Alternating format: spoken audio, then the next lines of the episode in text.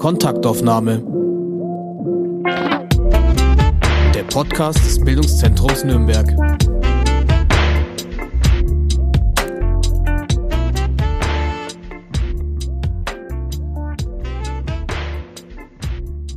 Herzlich willkommen zu einer neuen Kontaktaufnahme. Mein Name ist Katharina Mittenzwei und ich hatte am 23. September 2022 eine ganz besondere Ehre. Ich durfte im Rahmen einer BZ-Veranstaltung im großen Katharinensaal Kontakt aufnehmen zu einer der vom Times Magazine als einer der einflussreichsten Frauen der Welt ausgezeichneten Wissenschaftlerin Professor Dr. Benedikt Savoy. Sie selbst sagt, Unwahrheiten machen mich nervös. Darum engagierte sich in besonderem Maße durch ihre Forschung zu Kunstraub und bezieht sich dabei auf den Nullten Weltkrieg, also die massenhaften Kolonialkriege von Europa.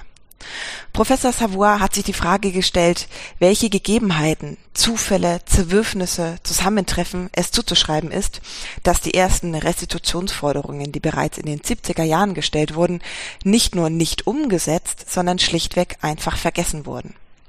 Sie hören nun also erst einen Vortrag über ihr Buch Afrikas Kampf um seine Kunst, der von einem moderierten Gespräch und Publikumsfragen abgelöst wird. Im Publikum saß übrigens eine vierköpfige Delegation aus den beiden togolesischen Partnerstädten Sogode und Aneho. Und nun nochmal herzlich willkommen. Meine sehr geehrten Damen und Herren, liebes Team des Bildungszentrums, liebe Kolleginnen und Kollegen, messieurs de la délégation de Socodé et de Anejo du Togo. Je suis enchantée et je me sens privilégiée de pouvoir ce soir faire cette Konferenz, qui concerne le continent africain, devant vous. Es ist mir eine große Freude, dass heute insbesondere vier hohe Vertreter äh, von Sokode und Aneho in Togo unter uns sind, weil das, was ich erzählen werde, ganz zentral mit dem afrikanischen Kontinent zu tun hat. In diesem Vortrag geht es um die Tatsache, dass die ganze Debatte, die wir seit etwa fünf, sechs, sieben Jahren hier in Deutschland so heftig haben über die Restitution außereuropäischer oder afrikanischer Kulturgüter, dass es diese Debatte schon einmal gegeben hat und dass wir es komplett vergessen habe, haben. Und sie kommt wieder, wie die Rückkehr des Verdrängten. Deswegen heißt der Vortrag Amnesie, 40 Jahre Debatten über die Restitution des afrikanischen Kulturerbes. Von 1978 bis 2000, hier steht 19, eigentlich werden Sie sehen, ich höre in den 80ern auf und dann springen wir zu unserer Zeit. Im Jahr 2018 hatte ich das riesige Glück, den Auftrag zu bekommen, durch Emmanuel Macron, der damals junger Präsident war, den Sie hier von hinten sehen, den Auftrag zu bekommen, mit meinem äh, Kollegen, den ich damals noch nicht kannte, bevor, wir, bevor es losging, Professor Felwin Sarr, Professor für Ökonomie an der Uni damals Saint-Louis, an der Uni Gaston Berger in Saint-Louis in Senegal. Wir hatten den Auftrag, nachzudenken über wie, also nicht über ob, sondern über das Wie, über wie man als französischer Staat afrikanische Kulturgüter, die während der Kolonialzeit nach Frankreich gekommen sind, wie man sie zurückgeben könnte. Sie sehen hier eine Szene am Ende der Arbeit. Diese Arbeit dauerte acht Monate und wir haben im November 2018 den Bericht, der manchmal Sar-Savoy-Bericht benannt wird, abgegeben. Das ist der Augenblick, wo wir das diskutiert und abgegeben haben. In den acht Monaten zuvor hatten Felwin Sarr und ich verschiedene Arten von intellektuellen, aber auch physischen, wenn man so will, ähm, Erfahrungen. Eine sehr wichtige Erfahrung war, während der Reisen, die wir unternommen haben in ehemaligen französischen Kolonien, also hauptsächlich in Benin, in wir waren damals in Benin, in Mali, in Senegal und in Kamerun, um mit etwa 100 Vertreterinnen und Vertretern aus den Museen, aus den Universitäten, mit Künstlern zu sprechen und zu überlegen, wie sie oder sie zu hören, zuzuhören, wie sie das sehen. Während dieser Reisen haben wir eine sehr krasse körperliche Erfahrung gemacht, nämlich die Erfahrung der Leere von bestimmten historischen Städten, wie hier zum Beispiel das Palast von Abomey in der Republik Benin. Die Republik Benin, wenn Sie Afrika so sehen, also Afrika ist ungefähr so, hier gibt es Kamerun, das große Nigeria, hier kommt Benin, also ein ganz kleines Land, danach Togo, danach Ghana, danach Côte d'Ivoire dann geht's hoch.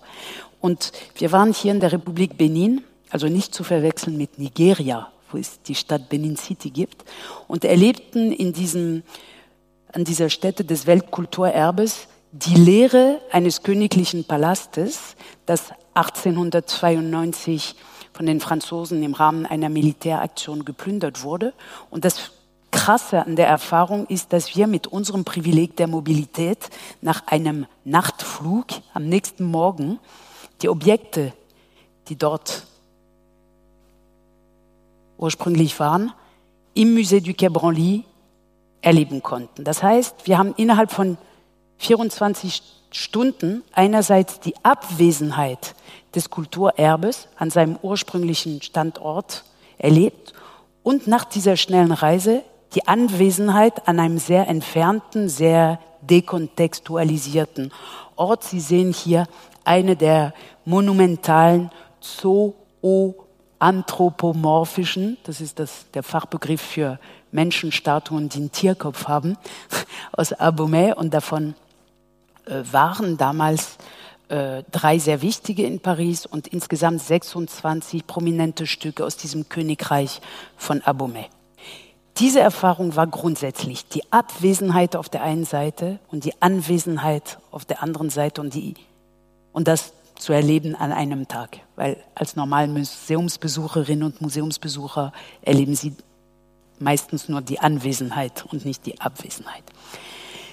Wir hatten aber eine andere Art der Erfahrung, die mehr intellektuelle Art und sie hat mit Archiven zu tun. Wir, haben, wir sind nicht nur in diesen acht Monaten viel äh, im Dialog gewesen mit Kolleginnen und Kollegen auf dem afrikanischen Kontinent, sondern wir waren auch in sehr vielen Archiven und entdeckten nach einigen Wochen, relativ bald, und das war ein Schock, und ich, ich persönlich als Historikerin war petrifiziert, dass das, was wir gerade machten, und wir dachten, Emmanuel Macron, junger Präsident, ist ein Pionier und wir haben den Auftrag und wir sind die Ersten seit den Wegnahmen vor 100 Jahren, die das aufarbeiten.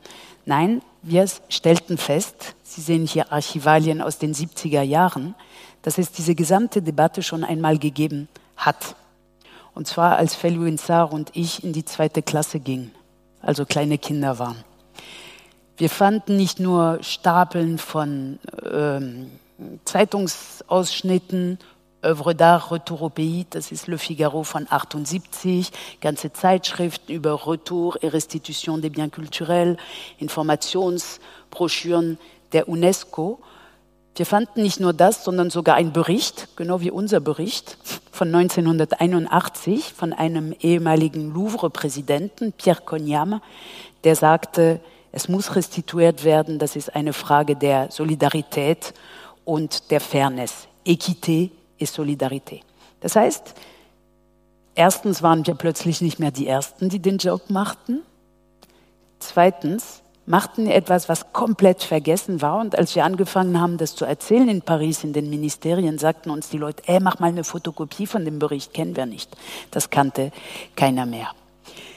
Es ging so weit, dass wir Formulare gefunden haben. Ihr seht hier Formulaire Type pour les demandes de retour ou de restitution, also Formulare im schönsten 80er Jahre Design von der UNESCO. Hier ist das Logo oben der UNESCO. Das heißt, damals war schon darüber nachgedacht worden, wie man ganz einfach und formalisiert mit Formularen solche Restitutionen bilateral klären könnte. Es war alles schon da. Und für mich fing nach der Abgabe unseres Berichtes, wo wir mit Felwin Saar unsere Empfehlungen äh, formuliert haben, eine zweite Reise oder ein zweiter Auftrag an mich selbst, nämlich zu überprüfen, ob diese Debatte der 70er Jahre nur in Frankreich so virulent war oder ob man sie auch vielleicht in Deutschland rekonstruieren könne. Und weil ich seit über 25 Jahren in Berlin lebte und weil Corona war, lag es auch nahe, erstmal die Archive um mich herum zu erforschen. Es stellte sich heraus, dass in den 70ern etwas passiert, was in anderen Bereichen unserer Aktualität passierte. Äh, damals 2019, als ich anfing darüber zu arbeiten, kam ein Film raus. Sie sehen hier einen Film über die Geburt des 21. Jahrhunderts. Und die Filmemacher hier gehen davon aus oder sagen, dass 1990 ein Big Bang unserer Gegenwart waren. Also sie verorten all die Probleme als die Strukturen unserer Gegenwart dort. Und in derselben Zeit erschien ein, wie ich finde, großartiges Buch. Das gibt es in allen möglichen Sprachen, auch auf Deutsch, eines Journalisten der New York Times, Nathaniel Rich, über die Klimadebatte, Losing Earth. Und er hat rekonstruiert in diesem Buch, wie es passieren konnte, dass in den 70ern, auch 79 in etwa, fast die Schritte hätten gemacht werden können, die die Situation hätten verhindern können, die wir haben. Und er rekonstruiert, wie es dazu kam, dass es nicht passierte. Wer hat es verhindert? Welche Lobbys waren unterwegs, etc. Und für mich waren diese Bücher sehr inspirierend und dieser Film, weil ich dachte, das ist ja Mensch, das ist verrückt. Wir haben auch jetzt eine so präsente, gerade in Deutschland oder im deutschsprachigen Raum, so eine präsente Debatte, so eine gewalttätige fast oder sehr starke Debatte über Restitution. Und die gab es auch schon in den 70ern. Und 79 wären beinahe auch schon die Schritte gemacht worden. Es gab die Formulare, es gab die Diskussion. Und es ist gescheitert. Und das hat mich richtig gereizt und ich wollte wissen, warum erstens ist es gescheitert und zweitens, warum haben wir es vergessen? Oder um das zugespitzt zu formulieren, wer hat dafür gesorgt oder hat jemand dafür gesorgt, dass wir es vergessen? Ist es ein natürliches Vergessen oder ist es ein Vergessenmachen einer Debatte? Und das hat mich nicht losgelassen und daraus ist dieses Buch entstanden, das Sie ganz am Anfang gesehen haben, Afrikas Kampf um seine Kunst, Geschichte einer postkolonialen Niederlage. Ich gehe ein bisschen durch zwei, drei Themen. Es ist natürlich nicht erschöpfend und ich freue mich sehr, dass wir danach darüber diskutieren und auch die Diskussion mit Ihnen eröffnen. Also gehe ich ein bisschen schnell jetzt und wenn Sie merken, es gibt Fragen oder so, behalten Sie sie und stellen Sie sie danach. Mein Vortrag ist jetzt in ungefähr drei mal sieben Minuten oder sechs aufgebaut und die heißt Geschichte, Erinnerung, Fernsehen. Zweitens politische Kräfte und drittens, Restitution als Gespenst. Für jemanden wie mich, die ich eigentlich im 19. Jahrhundert unterwegs bin, mein, mein Zuhause äh, fachlich ist die Zeit von Napoleon. Napoleon ist der erste moderne Kunsträuber, wie Sie wissen. Er hat die ganze Praxis der Antike reaktiviert, indem er zum Beispiel in Deutschland, auch in Nürnberg, auch in München, äh, hat ganz großartige Sammlungen ausplündern lassen, die dann nach Paris gebracht wurden, äh, wo sie äh, dann im Louvre ausgestellt waren. Also für jemand wie mich, die eigentlich in so alten Archiven arbeite, ist das 20. Jahrhundert großartig, weil wir die Medien haben und das sind tolle historische Quellen. Und ich möchte Ihnen eine dieser historischen Quellen zeigen, weil sie meiner Meinung nach sehr viel erzählt über dieses Vergessen, über diese Amnesie. Wir schreiben das Jahr 1978, ich bin sechs Jahre alt, meine Eltern haben einen Fernseher, nicht in Farbe, hier habe ich Farbe, weil. Und wie alle Familien in Frankreich zu diesem Zeitpunkt, ich glaube in Deutschland war es nicht anders, gucken wir um 8 Uhr abends die Abendschau, Tagesschau. Danach gibt es die Werbung und danach gehen die Kinder ins Bett. Ich bin zu 90 Prozent sicher, dass ich die Sendung gesehen habe. Es gibt damals nur zwei staatliche Sender in Frankreich, TF1 und Antenne 2. Und in TF1 ist der Starjournalist damals, also wirklich die Ikone, der, die Stimme Frankreichs, Roger Giquel heißt er. Und Roger Giquel berichtet. Mais quelle distance, quel fossé entre cette information que je viens de vous donner et l'appel du directeur général de l'UNESCO, M. Mbo, pour que reviennent dans leur pays d'origine les œuvres d'art qu'ils ont perdues dans des circonstances de l'histoire qu'il vaut mieux ne pas trop décrire.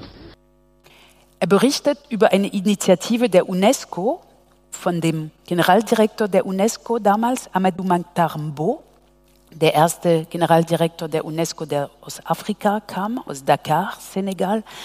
Und Amadou Makhtar Mbo hatte damals im Juni 78 einen Appell veröffentlicht, als Video, als Audiodatei, aber vor allem als Text in allen möglichen Sprachen, ein Appell für die, für, den, für die Rückgabe einiger weniger Stücke, die für die Länder der damals dritten Welt genannten Welt, äh, dass sie das zurückkriegen sollten.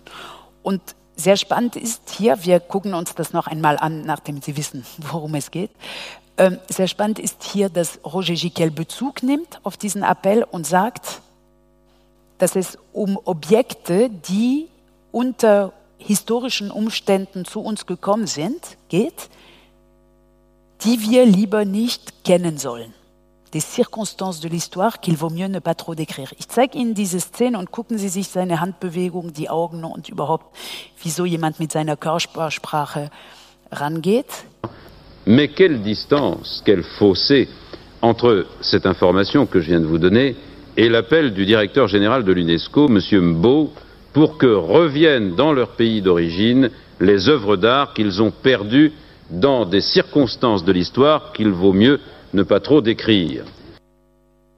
Des circonstances de l'histoire qu'il vaut mieux ne pas trop décrire. Also historische Umstände, die man lieber nicht zu genau beschreiben sollte.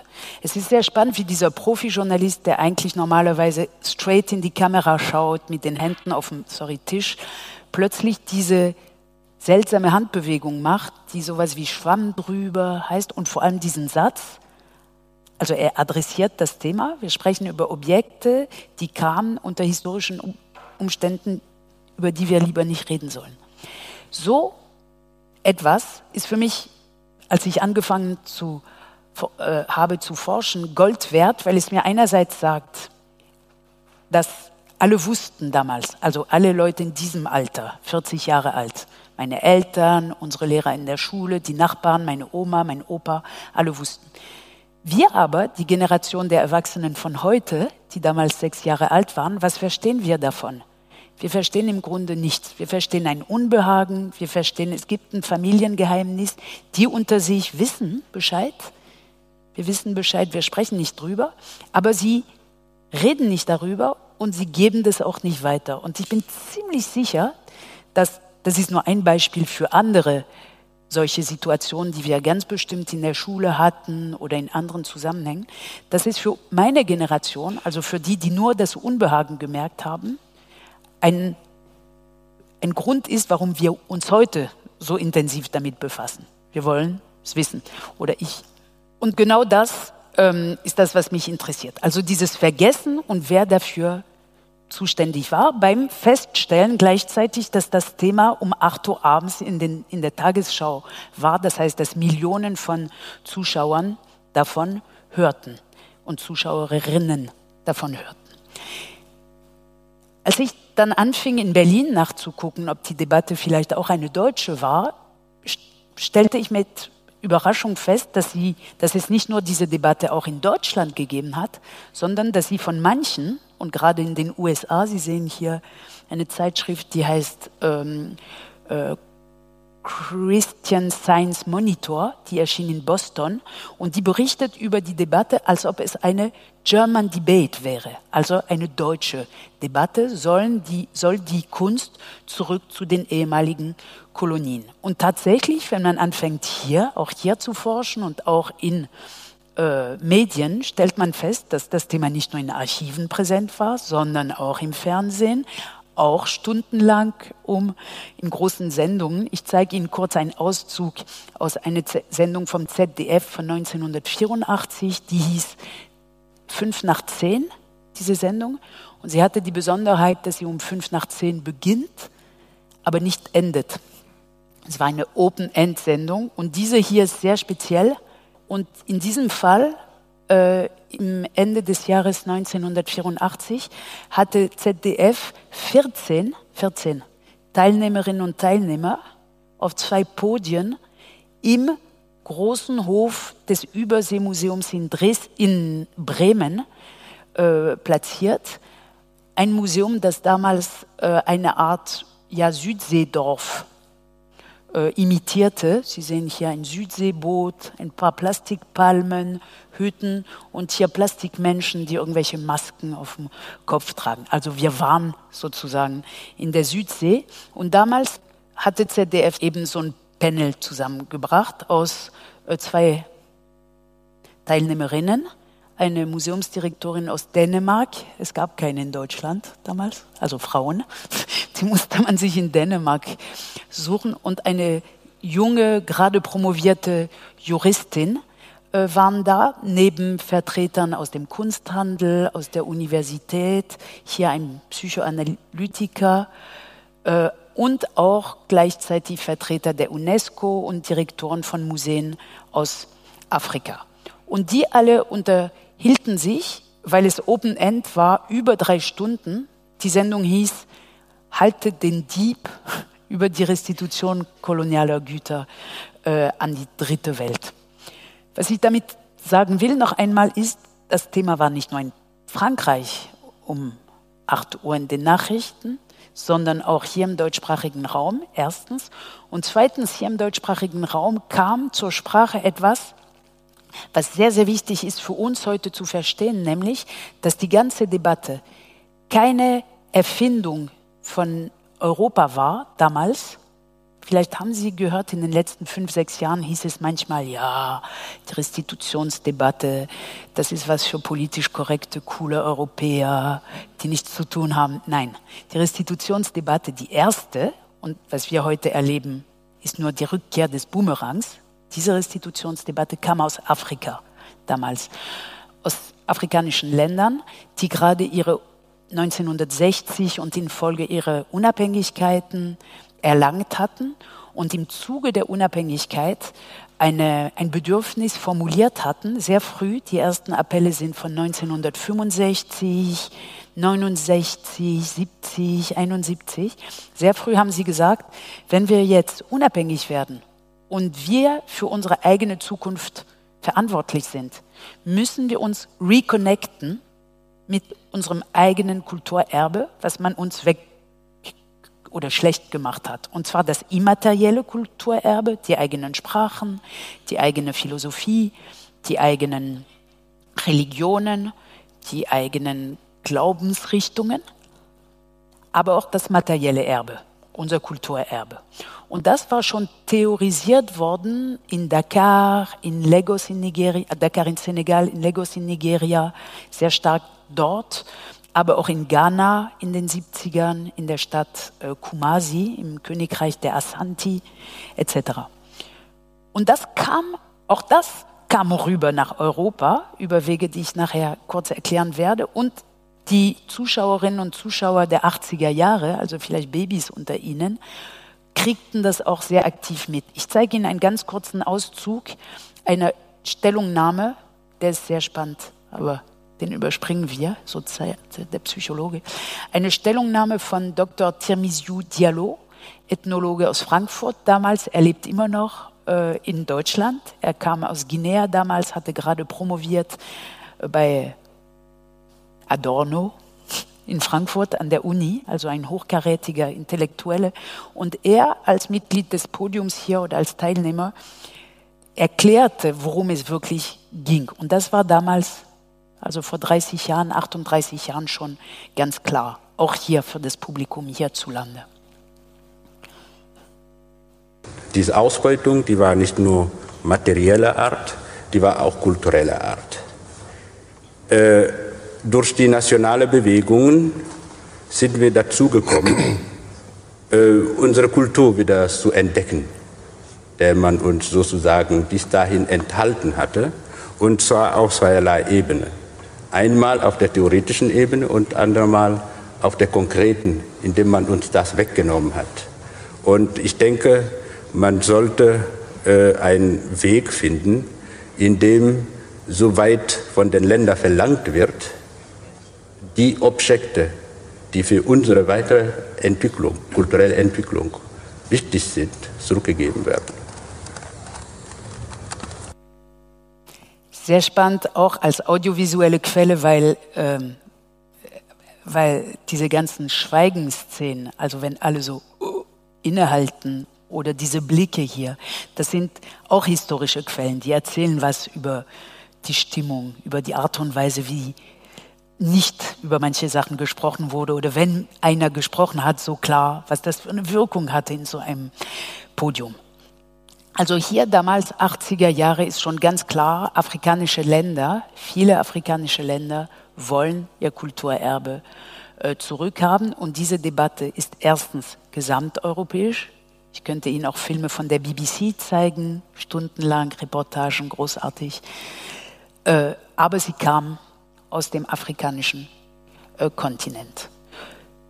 Jetzt gehe ich in diesen nächsten sechs Minuten ganz kurz über äh, die Wege, wie es den Sprung schaffte, sozusagen, dieses Bedürfnis, das in Afrika in den 60ern, 70ern formuliert war, rüberzukommen nach Europa, denn in Europa waren äh, zunächst die wirklich ganz konkret Betroffenen, nämlich die bewahrende Institutionen, die Museen, überhaupt nicht scharf darauf, dass es thematisiert wird in der breiten Öffentlichkeit.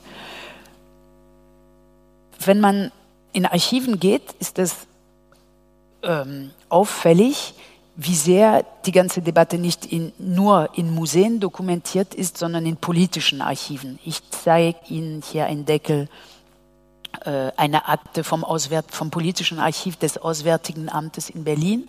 Sie sehen hier, es geht um Forderung der Rückgabe von Kulturgut. Das ist so eine fette Akte und es sind nur Dokumente hier von Januar äh, 79 oder hier, also zwei, Thema zwei, von Januar 76 bis Mai 76. Also sehr viel Material, sehr viele Akten und zwar in politischen Archiven, weil das Thema dazu geführt hat in Europa, dass es Frontenbildungen gegeben hat, nicht äh, also nicht, wie man denken könnte, okay, die Afrikaner wollen haben, die Sachen zurückhaben und die Europäer sagen nein, sondern die Fronten verliefen irgendwie anders. Und eine der sehr spannenden Trennungen waren, war zwischen Vertretern äh, der Diplomatie, der auswärtigen Ämter, der Botschaften in den verschiedenen Ländern Afrikas und woanders und den Museen.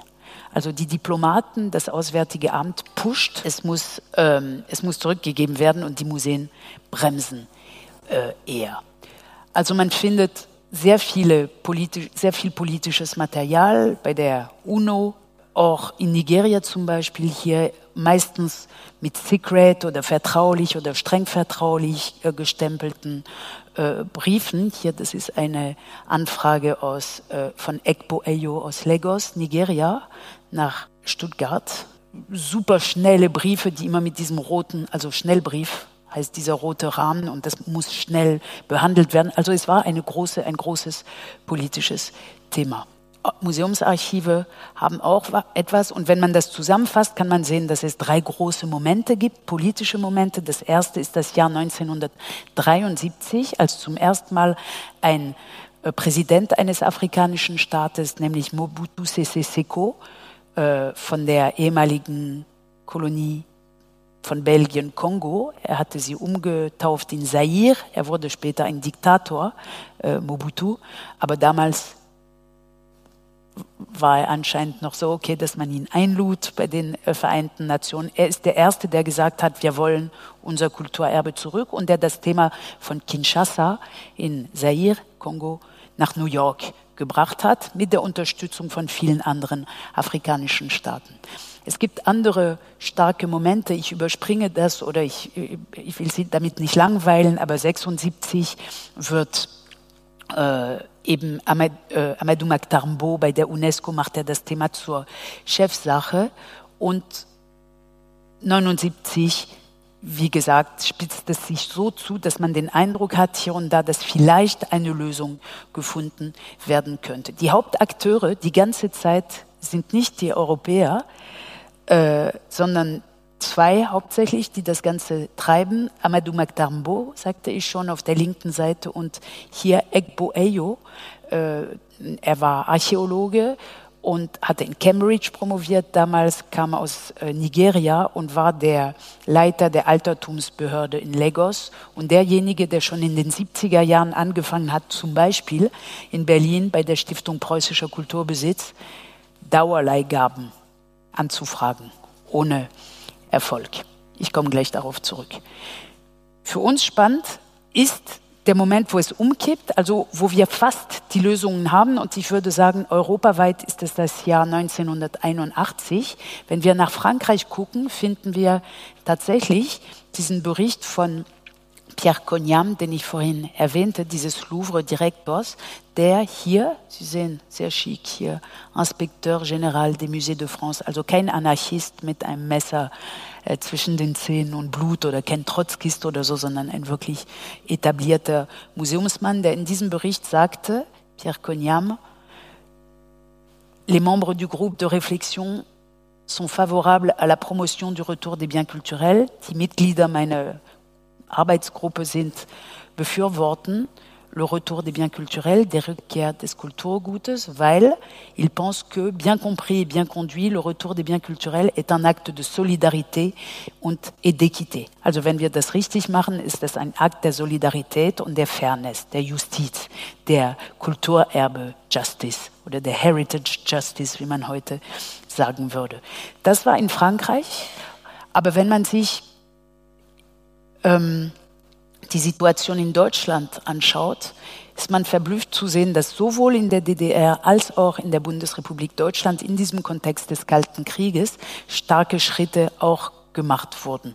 Und auch hier ist es verblüffend, wer die starken Schritte macht. Sie erkennen, oder einige unter Ihnen werden hier Hildegard Hambrücher äh, erkannt haben, die Grande Dame des äh, deutschen Liberalismus, die, als sie noch in der Regierung von Helmut Schmidt war, äh, angekündigt hat im Sommer 82 und das wurde auch in der Presse äh, erzählt. Hier seht ihr Dienstag, 10. August 82 in der Süddeutschen Zeitung. Frau Hambrücher, Zitat, man soll bei der Rückgabe von Kulturgütern großzügig sein. Und sie erzählte damals, dass es sei, dass es durchaus denkbar sei, dass aus Anlass des 100. Jahrestages der Unterschreibung der Schutzverträge mit den ehemaligen deutschen Kolonien Togo und Kamerun in Afrika 1984 Kulturgüter zurückgegeben würden, sagte sie. Also sie sagte im Grunde, wenn wir in zwei Jahren 100 Jahre Kongo-Konferenz oder Berlin-Konferenz haben, könnten wir was zurückgeben. Drei Wochen später war sie nicht mehr in der Regierung und die Sache, sagt, die Sache sagte wieder ein. Dritter Ach so, ich habe kurz die, die, DDR auch erwähnt. Das mache ich jetzt äh, sehr, sehr schnell und mehr als, als Wink für Sie. Vielleicht haben Sie noch im Kopf diese hohe Rhetorik des Humboldt-Forum noch vor einigen Jahren in Berlin, wo es hieß, wir wollen Ausstellungen auf Augenhöhe organisieren mit Partnern von den Ursprungsländern etc., als ob es die Science Fiction wäre, also super neu und super cool. Das hat alles schon gegeben und zwar 85. Äh, hier sind wir tatsächlich im Pergamon äh, Museum, also gegenüber vom aktuellen Humboldt Forum auf der Museumsinsel, damals Ostberlin und hier äh, gastierte eine große Ausstellung aus äh, Lagos, die dieser Egbo Eyo, den ich Ihnen schon gezeigt habe, kuratiert hatte. Und die DDR war nur Gastgeberin und hatte sich damals bemüht, erstens alles richtig zu machen, nämlich auch zum Eröffnungstag einen Katalog gedruckt zu haben, was in der DDR damals, das sagen uns die Akten im Archiv, nicht einfach war, weil Papier nicht so einfach war zu beschaffen. Aber Nigeria hatte gesagt, keine Eröffnung ohne Katalog und die DDR hat es geschafft. Sie sehen hier die Vertreter der Deutschen Demokratischen Republik mit, den, mit einem Vertreter des äh, blockfreien Nigeria die Ausstellung eröffnet. Aber im Rahmen oder am Rande dieser Ausstellung wurde tatsächlich, wir sehen das hier in, Briefen, über im Ministerium äh, für Kultur der DDR über Restitution verhandelt und wir sind 85 und dann sagt das wieder ein, dann kommt die Wende und das wurde auch nicht mehr diskutiert. Letzter und sehr, sehr schneller Punkt. Ich habe die ganze Zeit gesagt, es hat damals nicht geklappt und wir haben es vergessen. Warum ist das so? Das kann man gut rekonstruieren, indem man sich die Reaktion der Museumsleute anschaut. Und ich weiß, es sitzen einige Museumsleute hier im Raum. Und ich muss immer wieder betonen, dass, dass ich Museen liebe. Aber hier haben die Kolleginnen und Kollegen der Generation vorher sich jedenfalls schriftlich in sehr äh, harte Positionen begeben, die so gut dokumentiert sind, dass man heute behaupten kann, sie haben verhindert, dass der Dialog möglich war. Sie haben verhindert, dass die Schritte gemacht wurden, dass diese Formulare eingesetzt wurden. Und Sie haben dafür gesorgt, ganz aktiv, dass das vergessen wird, dass man nicht darüber spricht. Also die Öffentlichkeit war der Feind Nummer eins und Sie haben immer versucht, das unter dem Radar zu machen. Ich mache es ganz schnell, aber Sie sehen hier, wir sind im Mai 79, Frankfurter Allgemeine Zeitung. Es geht um ein Symposium über diese Fragen und der erste Satz in der FAZ ist, seit etwa sechs Jahren geht ein Gespenst um in europäischen Museen, kurz Restitution genannt. Also das ist eine Anlehnung an Karl Marx. Ein Gespenst geht um in Europa, kurz Kommunismus genannt. Hier sind die Restitutionen das, was Angst macht in den Museen. Und später im Artikel äh, wird erzählt, dass ähm, die, hier kommt das, dass es in den Museen sehr heftige Reaktionen ausgelöst äh, hat. Und diese Reaktion kann man extrem gut in, zum Beispiel in den Verwaltungsakten der Stiftung Preußischer Kulturbesitz untersuchen, weil die Verwaltungsakten der Stiftung Preußischer Kulturbesitz für diese Jahre in Berlin im sogenannten Geheimen Staatsarchiv Preußischer Kulturbesitz aufgewahrt waren. Und das ist ein ganz öffentliches, für alle zugängliches Archiv, wo man mit seinem Handy stapelweise alles Mögliche fotografieren kann und dort kriegt man auch die Information. Sie sehen hier, dass die Museen dagegen waren oder Angst hatten oder nervös waren, ist nicht nur ein deutsches Phänomen, nicht nur ein französisches, sondern auch in äh, England ein Problem. Und hier besonders ging es darum, dass die UNESCO damals versucht hat, die Museen zu zwingen, ihre Inventare zu veröffentlichen. Sie sollten damit rausrücken, was sie haben. Und deswegen sehen wir hier, dass Museen eben solche Treasure Lists nicht veröffentlichen wollen.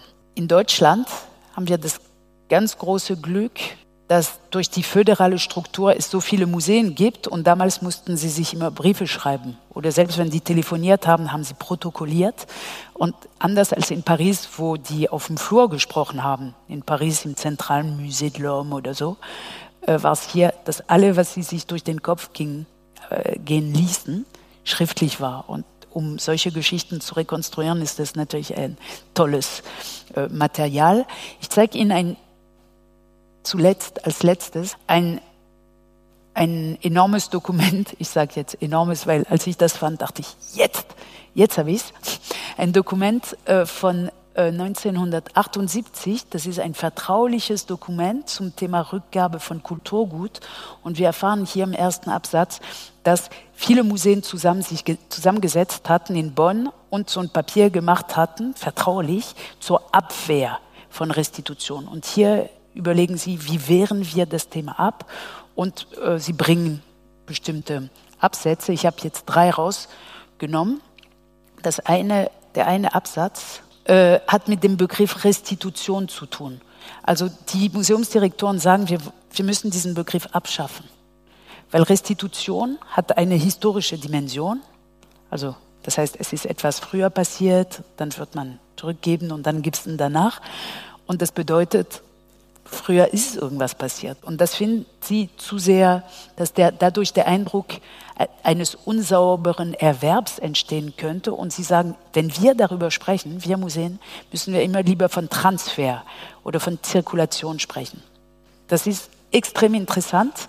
Und wenn Sie einmal sich nochmal die Diskussion von vor vier, fünf Jahren anhören, werden Sie merken, dass es immer darum ging, ja, wir werden eine Agentur gründen, damit das zirkuliert etc., weil das Wort Restitution aus, aus Sicht der Institution zu gefährlich war. Ein anderer Punkt waren die Emotionen. Diese Museumsdirektoren sagen damals, wenn wir Emotionen zulassen, sind wir verloren, weil die öffentliche Meinung lässt sich durch diese Emotionen gegen uns sehr schnell vereinnehmen.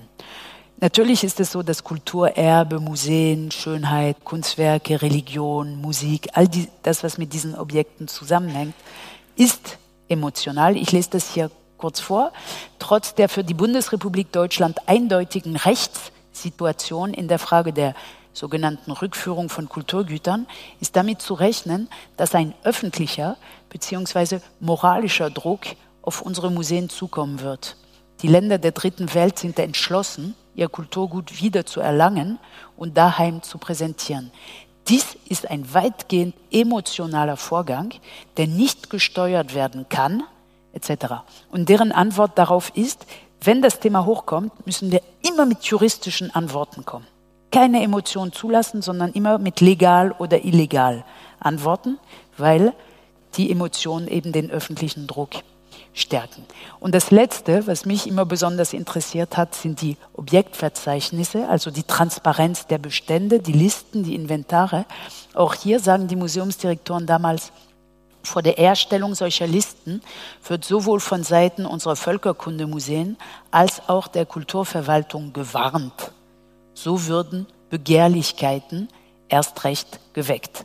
Also, wir wissenschaftliche Institutionen publizieren jetzt nichts mehr, sonst wissen alle, was wir haben. Und das erklärt die Situation, die wir in Berlin bei der Eröffnung, also noch vor einigen Jahren in Berlin hatten, nämlich, dass ein großes Museum eröffnet wurde, ohne ordentliche Datenbank über die Bestände zum Beispiel. Ich habe damals immer gedacht, ja, das muss man den Museen erklären, dass es so wichtig ist. Oder ja, in Berlin, es gab die Wende und das hat so viel Energie gekostet, die Vereinigung, deswegen haben sie keine Inventare. Aber als ich das Papier fand, habe ich es verstanden. Seit den 80ern haben deutsche Museen für Völkerkunde mit Absicht nichts mehr veröffentlicht.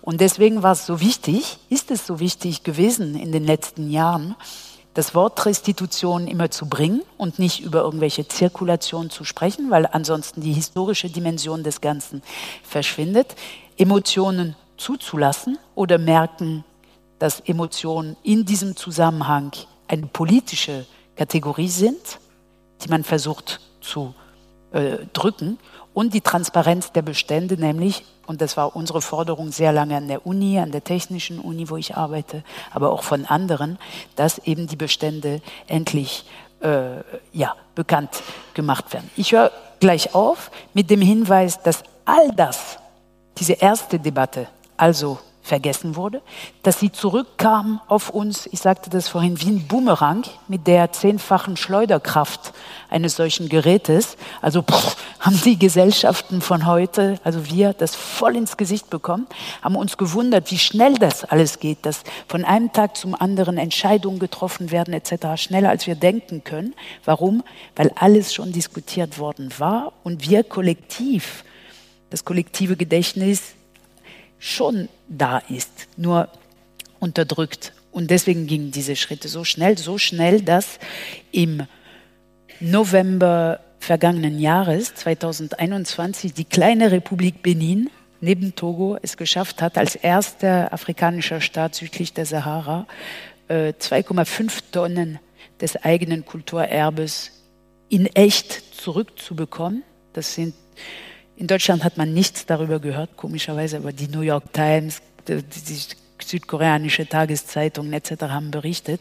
Hier hat man wahrscheinlich nicht so viel darüber erzählt, weil es eine Art Olympische Spiele der Restitution gibt und man will hier in Deutschland die Ersten sein.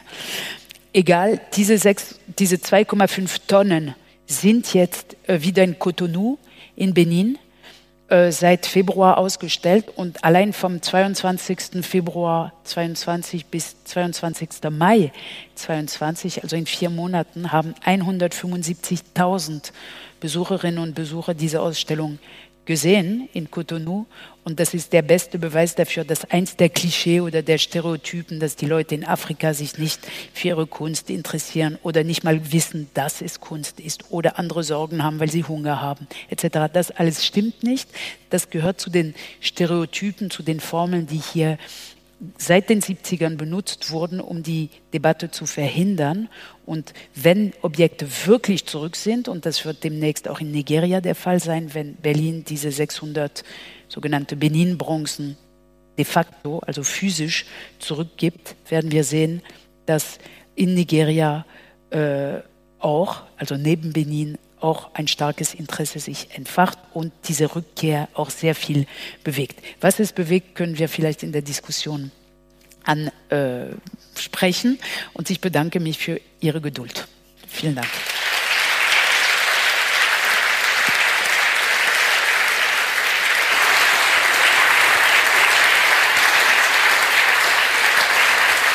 Dankeschön.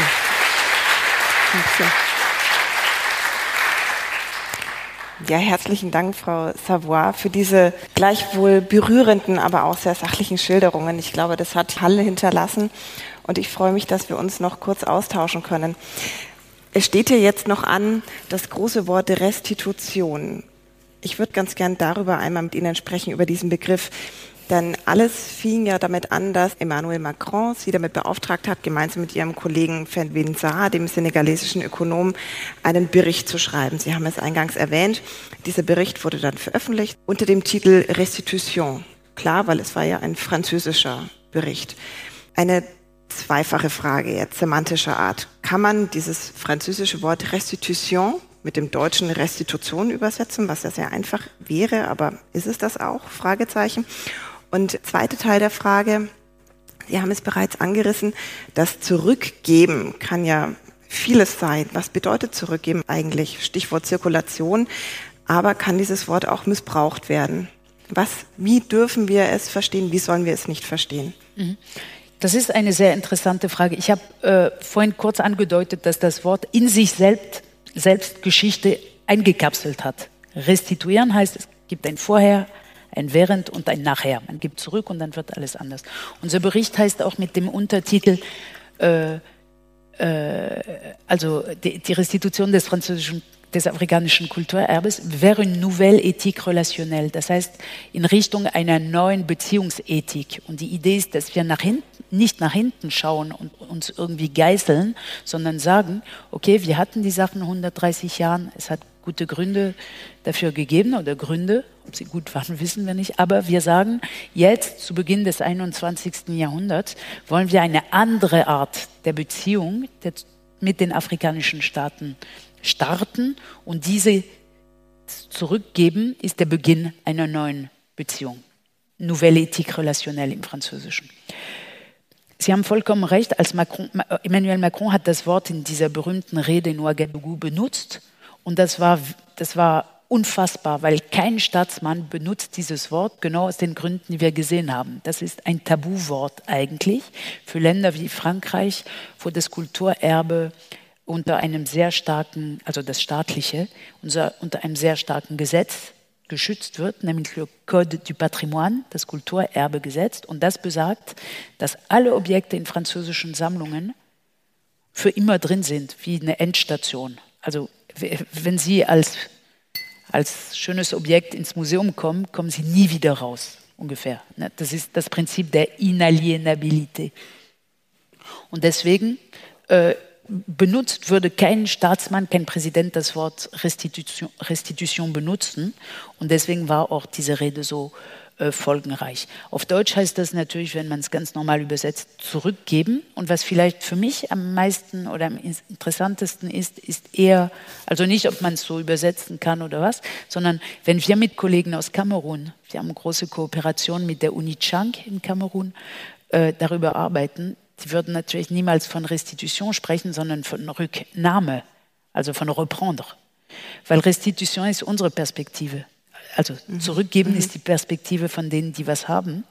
Und alle diese Wörter, die wir benutzen, haben alle in sich immer irgendwelche Perspektiven eingekapselt. Wir sprechen von einer Schenkung an ein Museum. Unsere Kollegen in Kamerun sagen, äh, hör auf, von Objektschenkern zu sprechen. Wir sprechen von jetzt an von Objektraffern. Okay, also sagen wir jetzt Objektraffer und so weiter. Und die, das ist sehr, sehr wichtig, zu immer, wenn wir diese Wörter benutzen, äh, ganz kurz zu überlegen, ja, wer spricht gerade? Und ich weiß, dass im, im Zusammenhang mit Belgien, die Republik Kongo oder diejenigen, die, die da verhandeln, gerade gesagt haben, wir wollen das Wort nicht benutzen, wir wollen von äh, Rekonstitution sprechen, also äh, Rekonstitution, von, von, von Reparatur unserer Bestände sprechen und so weiter und so fort. Also ein reiches Wort und man könnte wochenlang darüber sprechen.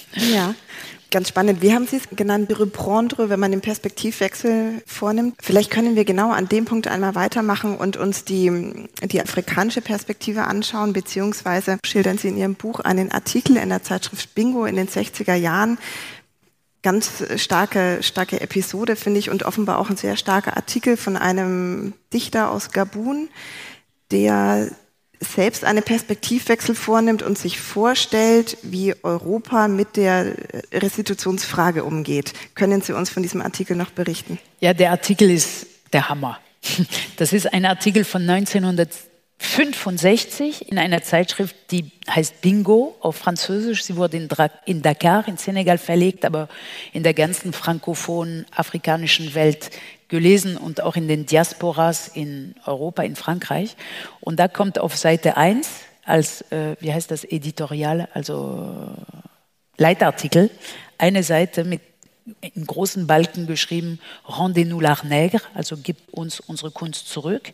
Und das beginnt mit dem Satz, es gibt einen Kampf, den wir werden führen müssen. Das ist der Kampf der Rücknahme unseres Kulturerbes. Und etwas später im, im, im Artikel sagt Paulin Joachim, der, der äh, Autor, ähm, ja, ja, ich weiß schon, was die Europäer sagen werden. Die werden jetzt sagen, wir haben es für euch gerettet, die Termiten hätten das gefressen, ihr müsst uns dankbar sein. Und eigentlich erdichtet er schon alles, was tatsächlich dann gesagt wurde, nämlich dieses ganze Mythos des guten Hüters, des afrikanischen Kulturerbes etc. Und er endet, indem er sagt, ja, ja, schöne Dialektik, die Europäer sind stark in dieser Dialektik, aber wir sind jetzt so dekomplexé, also wir sind jetzt so selbstbewusst, dass wir überhaupt nicht mehr dran glauben, an diese Lügen und wir werden das schon zurückholen. Und ich glaube, der letzte Satz ist so etwas wie, und dann werden wir so groß und stark wie Griechenland sein, denn Griechenland ist auch geplündert worden. Und das ist ein wirklich sehr wichtiger, sehr mhm. schöner Text, der heute noch seine volle Aktualität hat. Wenn wir jetzt wieder den Schritt nach Europa machen, ähm, möchte ich einmal ganz gerne über die Akteure sprechen, die Sie uns vorstellen. Die Akteure, die maßgeblich an der wenig ruhmreichen Restitutionsdebatte beteiligt waren ähm, bewusst nicht gegendert, denn es waren häufig Männer. Ich möchte einmal die Süddeutsche Zeitung zitieren, häufig auch rezitiert, die den sehr passenden Begriff des sinisteren Herrenclubs dafür fand. Aus welchen Lagern kamen diese Männer? Das waren ja häufig nicht unbedingt Kunstwissenschaftler oder, oder Museumsleute, da steckte schon auch Taktik dahinter. Ja, also im deutschsprachigen Raum, und das ist der, den ich mir am meisten angeschaut habe, weil ich diese so reichen Quellen hatte, kann man wirklich mit sehr großer Sicherheit sagen, dass die äh, Museumsdirektoren der 70er Jahre, also die, die am meisten abblocken, die dieses Papier schreiben, ähm, alle ungefähr 60 Jahre alt sind. Das heißt, sie sind alle in den 1910ern, 1914 so ungefähr geboren, sind Juristen, viele, unter Ihnen, gerade in der Stiftung Preußischer Kulturbesitz. Sie haben ihre, als Juristen der, ihre, ihre Karrieren im NS-Apparat begonnen. Viele von Ihnen, der erste Präsident der Stiftung Preußischer Kulturbesitz, ist in, ich weiß nicht wie viele NS-Organisationen gewesen. Das sind einige echte alte Nazis, die auch dazu stehen, irgendwie noch, noch in den 60ern und 70ern. Und das erklärt ganz bestimmt nicht nur, dass die Bemühungen der sogenannten Dritten Welt abgeschmettert wurden, sondern auch die ersten Bemühungen der jüdischen äh, Nachfahren von Familien, die im Krieg äh, ihre Kulturgüter oder ihre Sammlungen verloren hatten. Auch da haben wir, äh, es hat sehr lange gedauert, bis, bis es zu der Einsicht kam, dass man tatsächlich solche Kunstwerke, NS-Kunstraub restituieren muss. Und ich glaube, die Arbeit ist noch nicht ganz genau gemacht worden, aber ich glaube, dass wir ziemlich genau sehen würden, dass genau dieselben Herren, die eben nicht mit Nigeria sprechen wollten und nicht mit Ghana etc., auch nicht mit den jüdischen Erben sprechen wollten. Und das ist für Deutschland sehr, sehr klar. Und in dem Augenblick, wo es einen Generationswechsel gibt, also wo der erste etwas jüngere den Job bekommt eines Museumsdirektors, ist der eben ein 68er. Er kriegt das Museum in Bremen er geht an die Presse am ersten Tag ungefähr und sagt so, was die machen, damit identifiziere ich mich nicht. Ich, Herbert Ganselmeier, sehe das ganz anders. Ich werde zurückgeben, was ich aus Nigeria habe und so.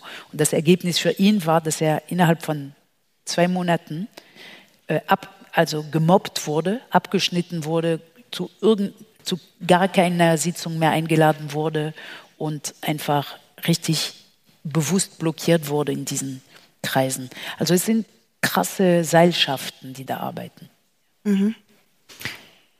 Kann man sagen, dass die Akteursebene in der jetzigen Debatte, wenn ich diese, diese zwei Lager aufmachen kann, erste und zweite Debatte, sehr vielseitiger und mehrschichtiger geworden ist? Ich habe den Eindruck, die Debatte jetzt ist diverser, ist weiblicher geworden. Pflichten Sie mir dabei? Also, wenn man sich die 70er, 80er Jahre anschaut, ist es schon sehr auffällig, dass die wenigen Frauenstimmen, die, die sich erheben, alle solidarisch sind zu den Stimmen aus Afrika. Es gibt bestimmt verschiedene Gründe dafür. Ein Grund könnte sein, dass sie die Erfahrung der, äh, des Machohaften der alten weißen Männer teilen mit anderen, also diese Position des Unterdrückten. Äh, damals hat Melina Mercuri, die mhm. äh, für die Rückkehr der Parthenon-Friese äh, aus London nach Athen äh, angefangen hat zu kämpfen. Sie war Kulturministerin und sie sprach von den Frauen als unterdrücktes Kontinent. Äh, und damals schon waren Frauen tatsächlich diejenigen, die gesagt haben, komm, also wir müssen jetzt bessere Beziehungen haben mit diesen Völkern oder was. Und das war auffällig. Heute würde ich sagen, ja, die Debatte ist sehr, sehr vielfältig, auf jeden Fall.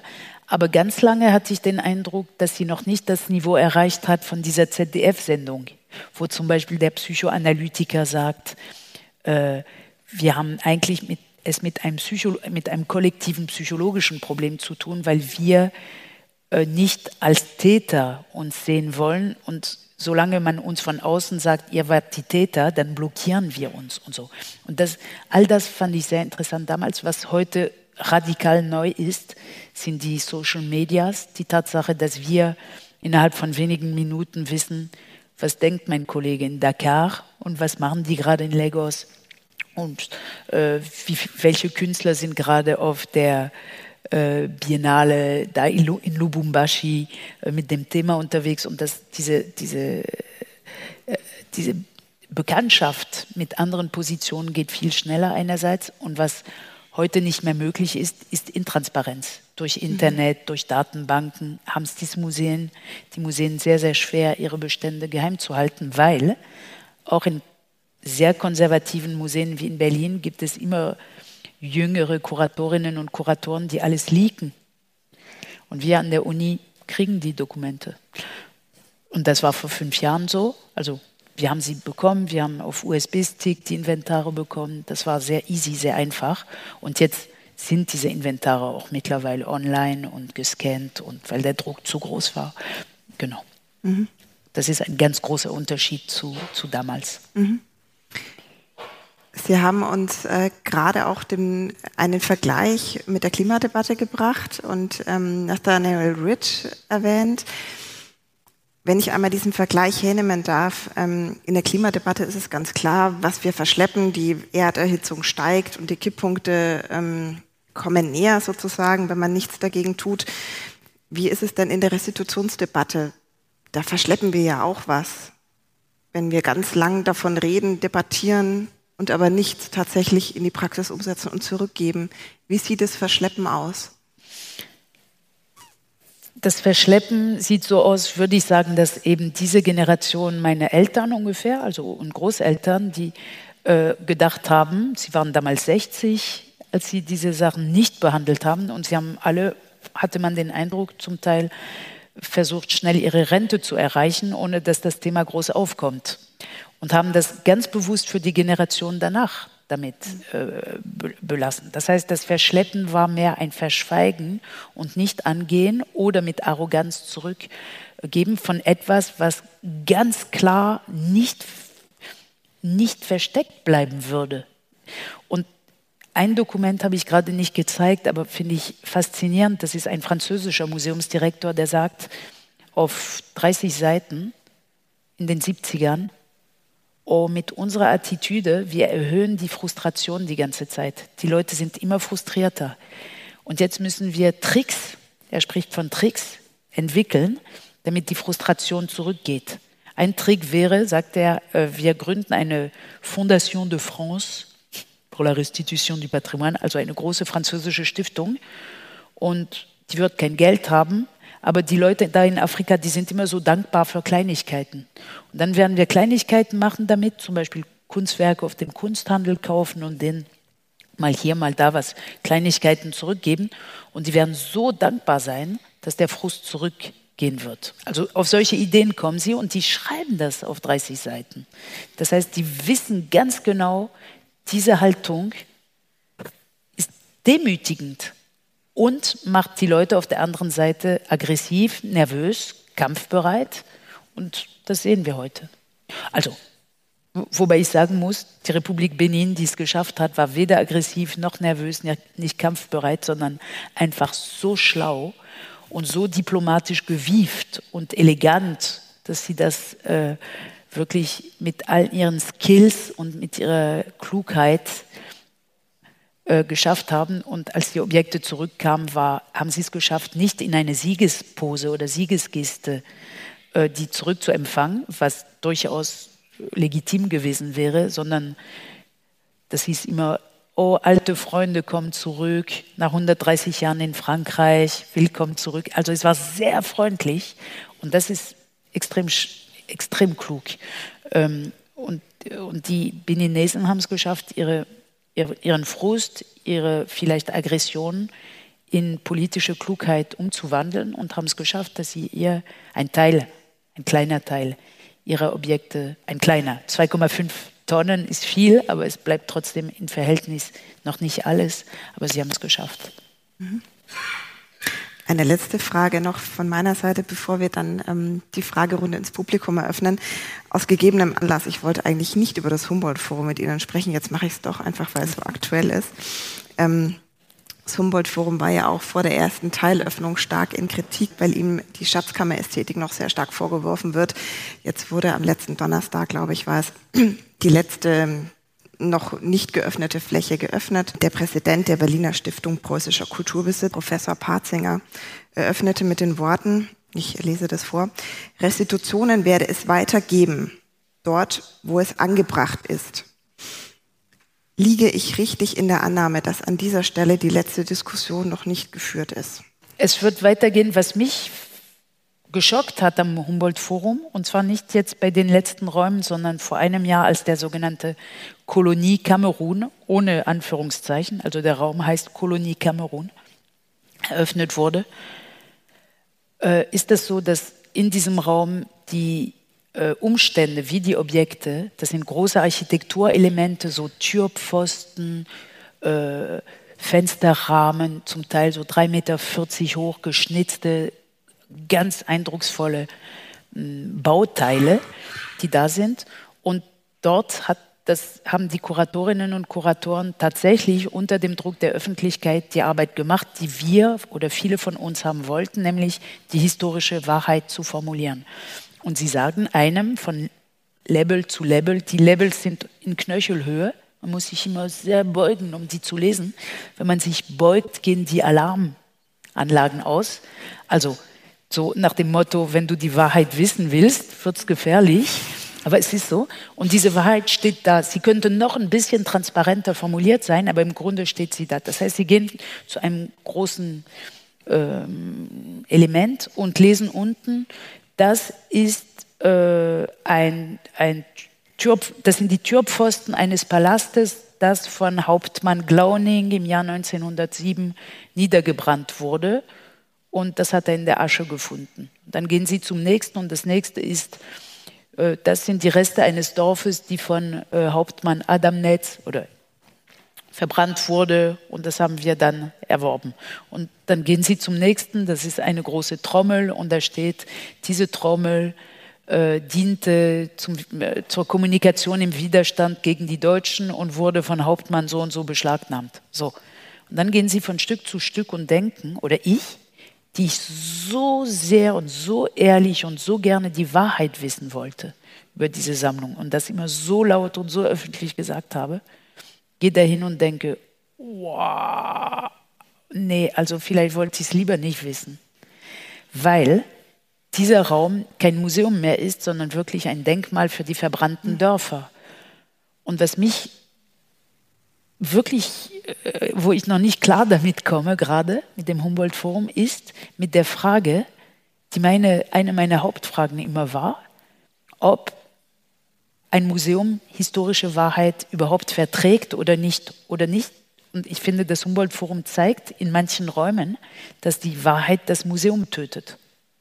Und das schockt mich, weil, weil ich denke, oh Gott, vielleicht hatten die alten Herren immer recht, wenn sie das alles nicht rausrücken wollten, weil sie wussten, wenn wir damit rausrücken, ist unsere Institution tot. Mhm. Und ich glaube, in Berlin sind wir genau an diesem Punkt, ähm, wo das Humboldt-Forum wurde eröffnet. In vielen Teilen ist die Wahrheit, liegt sie auf dem Tisch in eine etwas brutale Weise, wie so, wenn man einem schlechten Schüler sagt, mach mal deine Hausaufgaben und dann schmeißt er die auf den Tisch. Also hier, ihr wolltet die Wahrheit haben, hier bitte.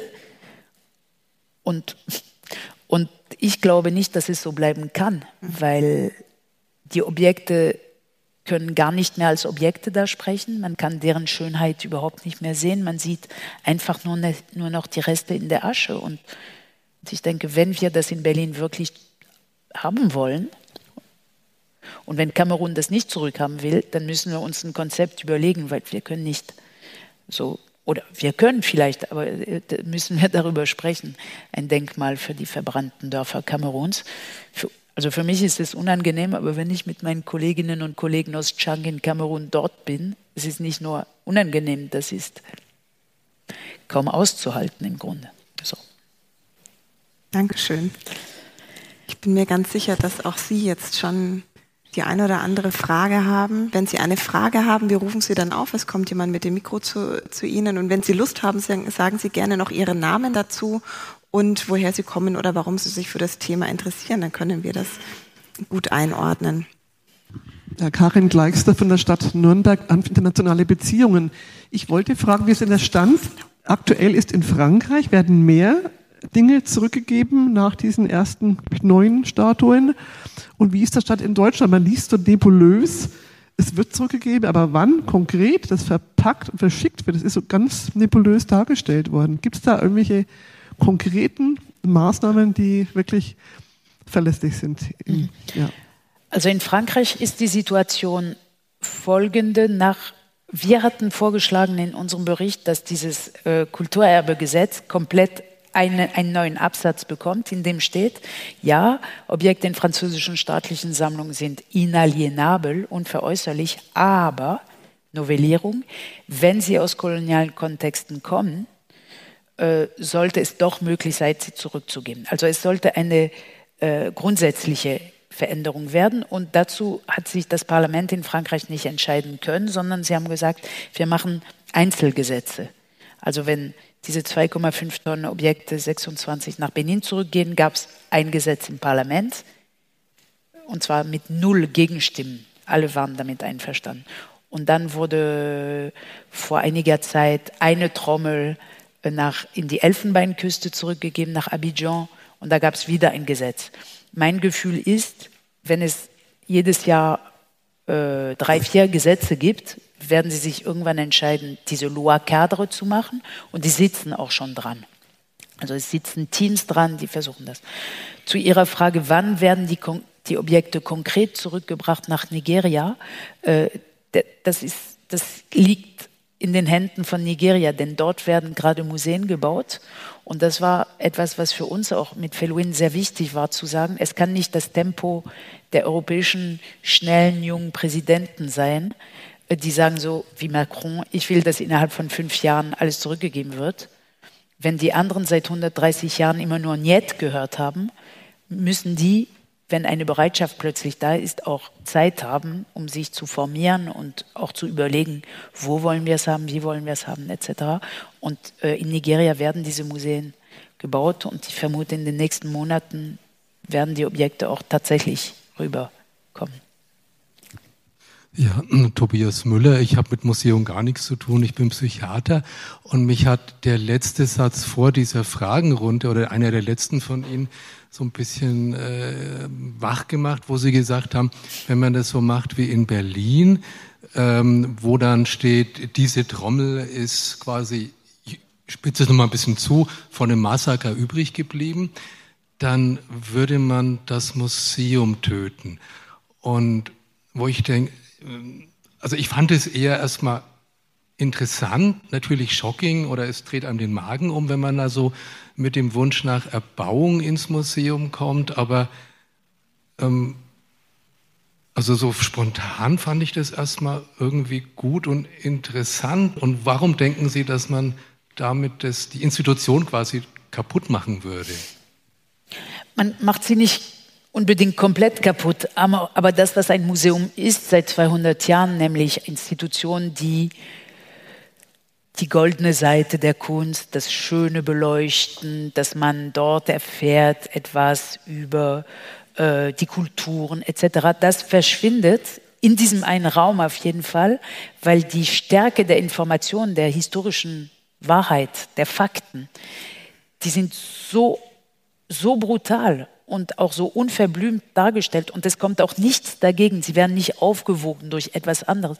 Und was ich glaube, ist, dass es ganz bestimmt eine der großen Aufgabe der jüngeren Generation an Museumsleuten sein wird, in diesen Museen ein Gleichgewicht zu finden oder sich überhaupt die Frage zu stellen, äh, kann man eine solche Brutalität gleichzeitig darstellen mit, und guck mal, übrigens, das Objekt ist sehr, sehr schön und sehr kunstvoll geschnitzt. Geht das?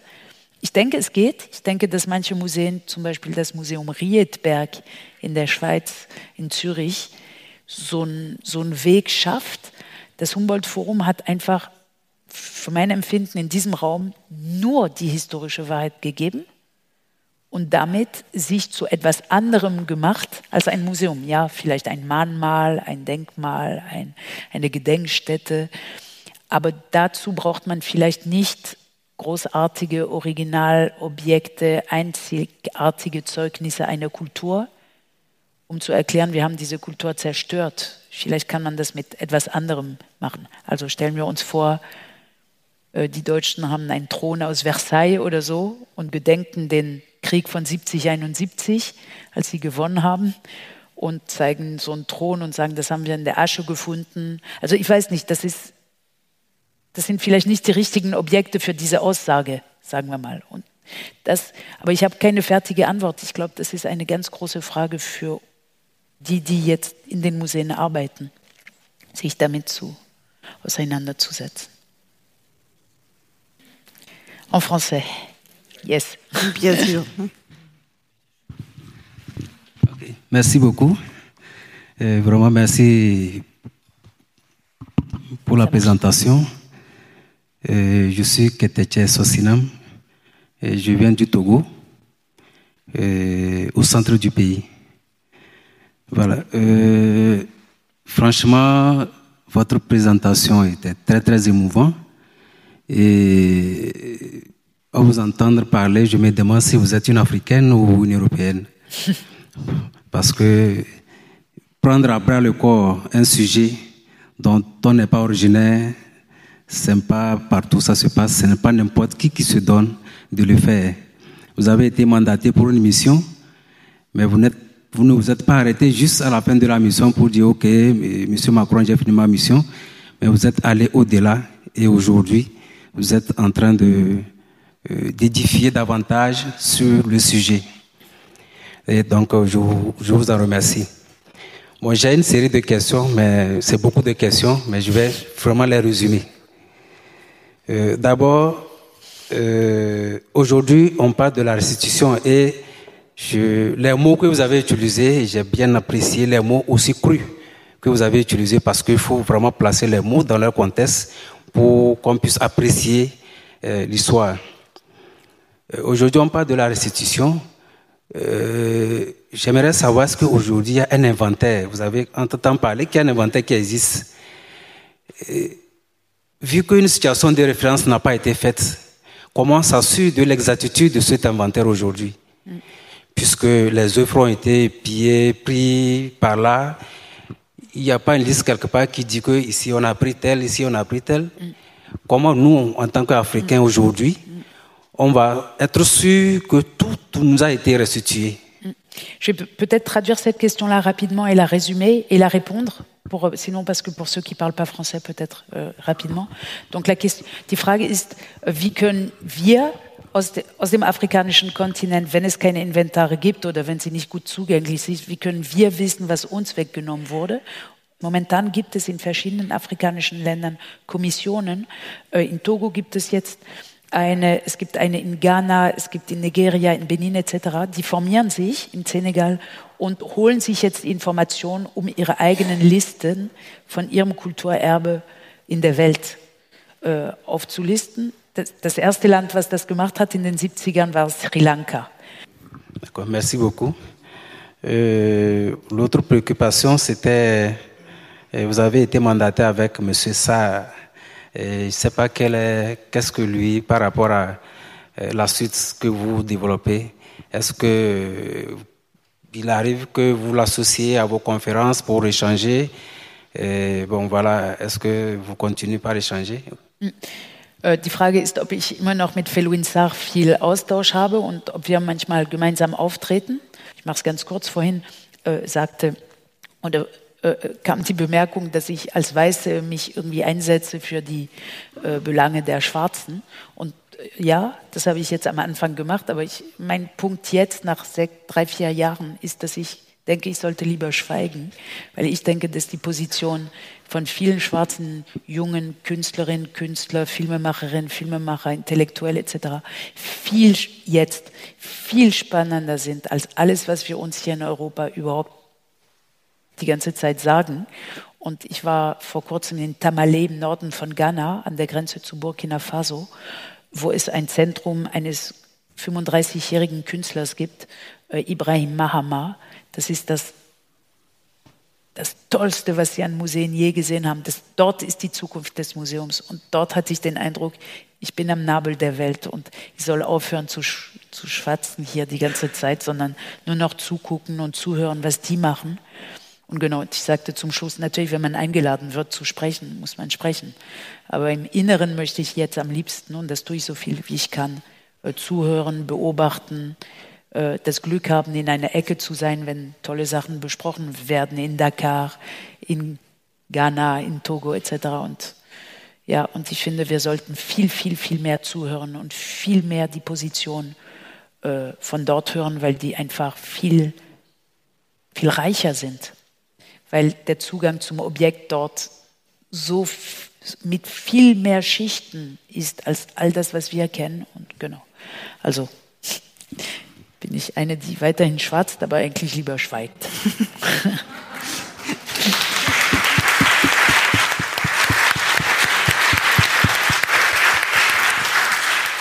Le Togo, enfin, notre pays, a été d'abord une, première, une colonie allemande avant d'être une colonie française.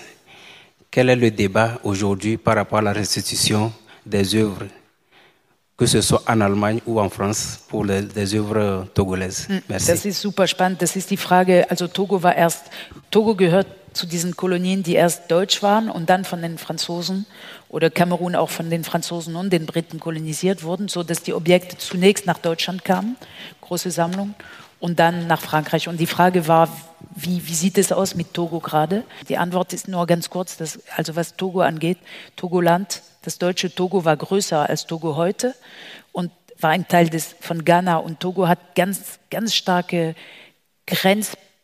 Grenzprobleme oder Grenz, Grenzensfragen wie wie wir in Berlin mit der Oder-Neiße-Grenze so ungefähr, also diese Grenze von Polen.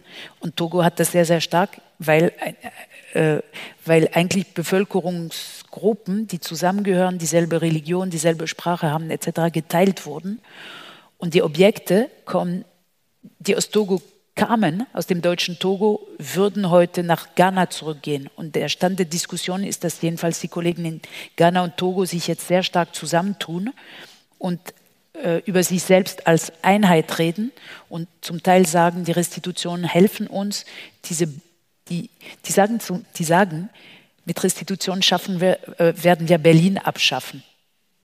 Das ist für eine Berlinerin zunächst, äh, was meinen Sie? Ja, die Berlin-Konferenz und diese künstlichen Grenzen werden abgeschafft, mental, durch die Diskussion um das gemeinsame Kulturerben über die Grenzen hinaus. Und das ist zum Beispiel eine der Sachen, die, an die wir gar nicht denken hier und die so, so spannend ist, finde ich.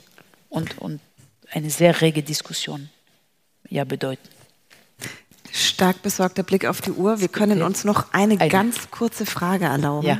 Eine ganz Hier kurze. ist schon die Mikro. Äh, ich bin diese Tomate Delib. Ich komme selber aus Lesotho im südlichen Afrika. Also mit der Kunst habe ich eigentlich nicht so viel. Äh, ich beschäftige mich mit interkultureller Kommunikation. Äh, aber ich freue mich, dass ich hier äh, heute sein konnte. Eigentlich aus tamilischen äh, äh, Gründen äh, wäre ich nicht hier gewesen. Äh, deswegen möchte ich mich sehr bedanken von dieser lehrreichen, informative Veranstaltung von Ihnen. Und äh, ich habe keine Frage, weil das, das war so schön. Ich war die ganze Zeit einfach so mitgenommen. Ich möchte nur appellieren, weil am Anfang haben Sie gezeigt über die Jahre, also eigentlich wie oft dieses Thema äh, behandelt wurde, äh, sei es in Frankreich, in Deutschland, in verschiedenen Gremien und auch in Parlamente. Und mein Appell ist einfach, dass wir nicht wieder 20, äh, 30 Jahre uns, die hier sitzen, auf ein Video da sehen, dass wir schon in 2020 darüber gesprochen, aber gar nichts passiert ist. Also wirklich, ich möchte einen großen Appell lassen wir irgendwas sich tun. Ja, also es soll wirklich äh, Bewegung da geben. Da gibt's viele Leute, die sich für andere Sachen engagieren. Und also man muss einfach immer das Stecke bringen, zu sagen, ich möchte nicht in so ein Museum jetzt, äh, also Teil davon oder da gehen oder in so ein Land, wo wir das und das Thema so unter der Decke, äh, das bringt uns nicht weiter. Wir sind einfach alle Menschen, wir, wir, wir haben alle das Recht hier zu leben und ich finde es so toll, dass das schon angefangen hat, zumindest diese Teile zurückzugeben. Also die müssen wirklich zurück. Ja, ja. danke. Danke.